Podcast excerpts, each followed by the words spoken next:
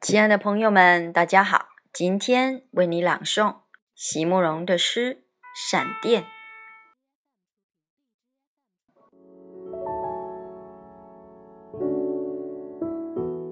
席慕容，全名慕人席联博，当代画家、诗人、散文家。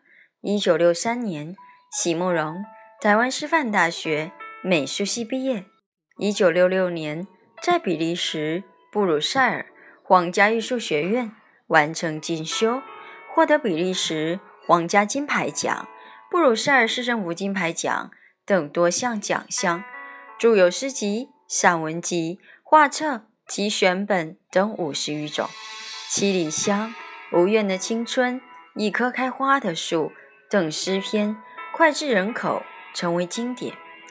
席慕容的作品多写爱情、人生、乡愁。写得极美、淡雅剔透、抒情灵动，饱含着对生命的挚爱真情，影响了整整一代人的成长历程。闪电，席慕容。那是一道闪电，那是勇敢、纯真。我沉睡在心和他相碰，瞬间几乎被消融。那是一道闪电，不是我生活的明灯，